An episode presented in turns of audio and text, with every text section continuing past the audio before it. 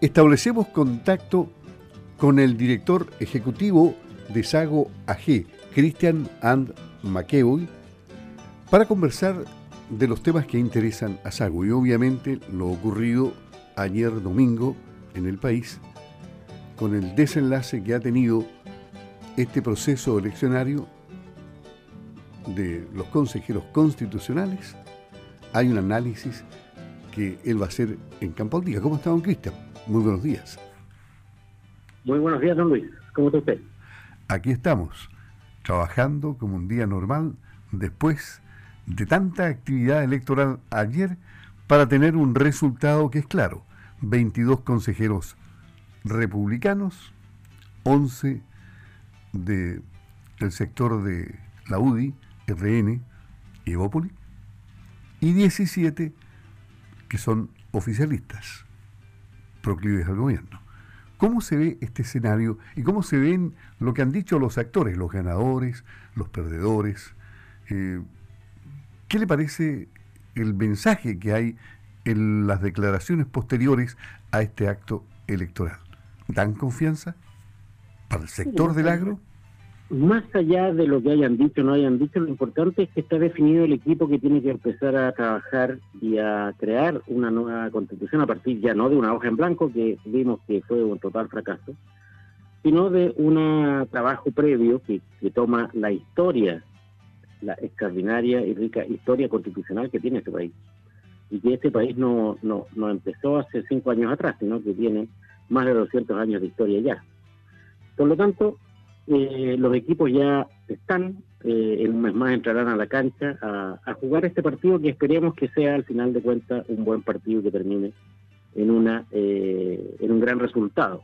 Porque recordemos que una constitución no es la cura inmediata para todos los males, sino que lo más importante es la limitación al Estado y al poder de los políticos que le entregamos los ciudadanos, el pueblo de esta nación, eh, como regla de juego, regla de juego para los políticos de manera importante y para también los ciudadanos. Es el marco general, no es un instrumento para los detalles, ¿eh? que, fue algo que hay que aprender de la constitución pasada con casi en algún minuto más de 500 artículos que pretendían definirlo todo. ¿eh? cuando tú defines todo no dejas espacio para el ciudadano, o sea, es como que las reglas de juego no permiten incluso ni siquiera jugar. Así que ahí hay una primera aproximación que esta es una limitación fundamental al poder político. Cuando el poder político no tiene limitaciones por una eh, constitución clara y precisa, efectivamente se termina invadiendo el eh, espacio privado, que no es nada más ni nada menos que el espacio que tenemos todos los ciudadanos de este país para desarrollarnos. Dentro de ese aspecto y de estas reglas generales, ¿no es cierto?, se pretende acá establecer un Estado social y democrático de derecho. Pero, como bien se decía, hay algo importante que tiene que ver con la subsidiariedad. Nosotros no queremos un Estado, ¿no es cierto?, que lo abarque todo, ¿no es cierto?, que sea, como se ha dicho por ahí, un Estado empresario, porque ¿qué es lo que pasa cuando el Estado empezando? Tenemos ciertos ejemplos que han dado noticias ahora último, como por ejemplo Codelco y Enami, que son en el área de la minería algo muy importante para el país, pero que están con serios problemas, porque generalmente el Estado es un mal administrador. ¿No es cierto? Sino que queremos un Estado que establezca las normativas y que jueguen los privados, y un Estado que se meta fundamentalmente donde el ámbito privado no eh, quiera o no pueda. ¿ah? Ahí es donde puede realmente el Estado eh, tener un rol preponderante o también fomentar. esa es otra parte importante, eh, la actividad de los privados. Pero somos los privados el motor de la economía y el motor de la economía de todos los países modernos. Por lo tanto, debe garantizar en el sistema económico la libertad de emprender. ¿Y por qué es tan importante esto? Porque estamos hablando de un Estado social y de derechos, si queremos garantizar derechos, esos derechos deben estar financiados y se financian con actividad económica. Sin actividad económica donde los privados juegan ese rol fundamental, y donde son más eficientes que el Estado en generar recursos, no habrá los recursos necesarios para financiar los derechos. Y los derechos que lamentablemente no tienen financiamiento quedan solamente en el papel como mero testimonio sin ningún efecto real. Por lo tanto, acá hay otra trabajada importante, ¿no es cierto?, de este, eh, eh, definición, ¿no es cierto?, de Estado social y democrático de derecho, pero también el rol que tiene que jugar la subsidiariedad y el límite que tiene el Estado a su acción, que no sea un Estado empresario, sino más bien un Estado incentivador de los privados. Obviamente tiene que estar la propiedad, el derecho a propiedad, que es un, derecho humano, el artículo 17 de la Declaración Universal. Otro tema muy importante es de qué manera el Estado nos provee la seguridad. Hoy día tan en falta para todos los chilenos, hemos visto cómo se ha desbandado la delincuencia.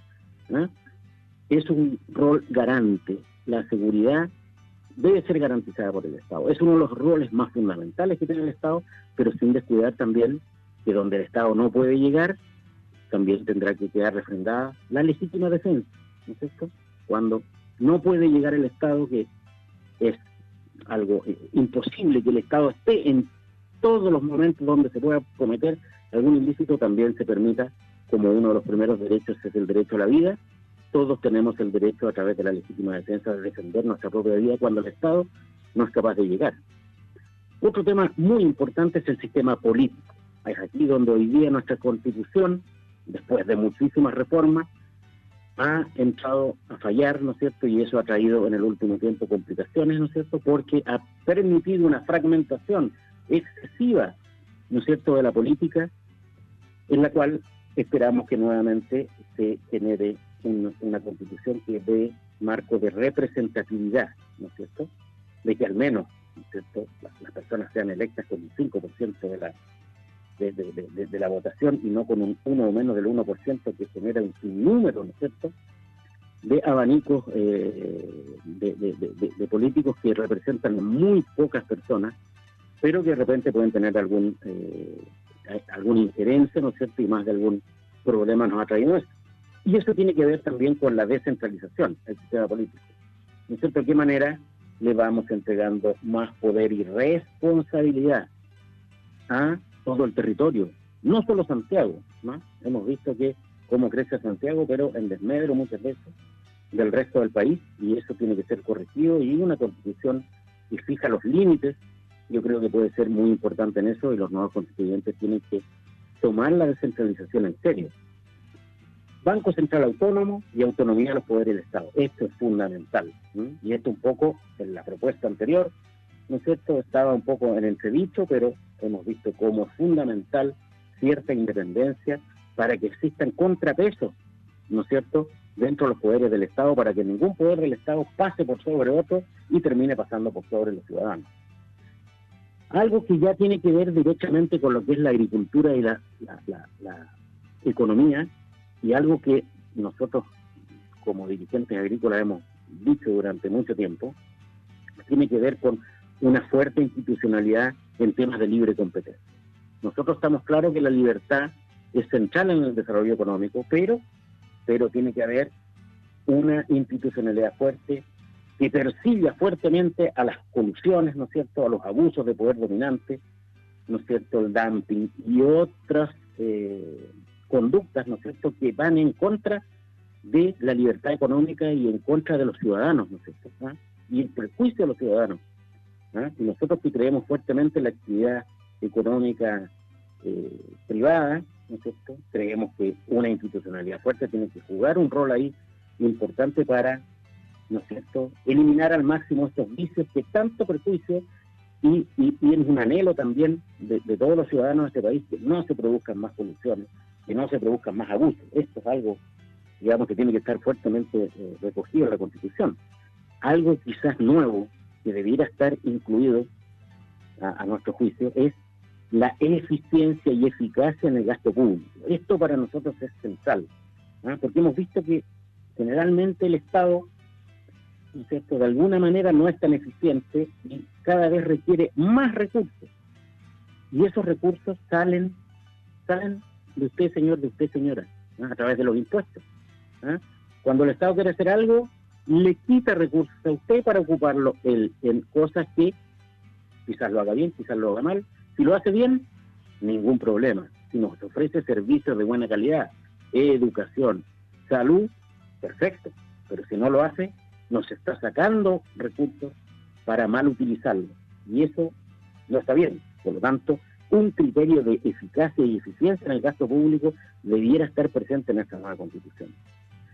Además está decir que ningún sistema político funciona si hay corrupción y por lo tanto debieran haber normas, digamos, que limiten la corrupción y que castiguen fuertemente la corrupción en la nueva constitución. Y por último, tenemos que hablar acá en Radio Sago, obviamente, y, y como representantes del gremio agrícola de esta provincia y región, de la ruralidad.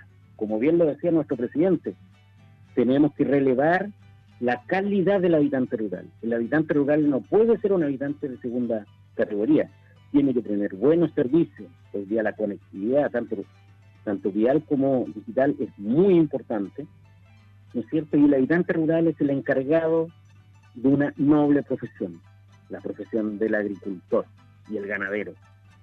Por lo tanto, este pilar fundamental de la economía de muchas regiones de este país tiene que quedar de alguna manera reflejado en sus tradiciones, ¿no es cierto? Y en su quehacer económico en esta nueva constitución, porque el sector rural alimenta a la ciudad y alimenta a todos los chilenos. Bien, le agradecemos a Cristian Ann Maqueo y este análisis luego de las elecciones efectuadas ayer en todo el país. Campo al día.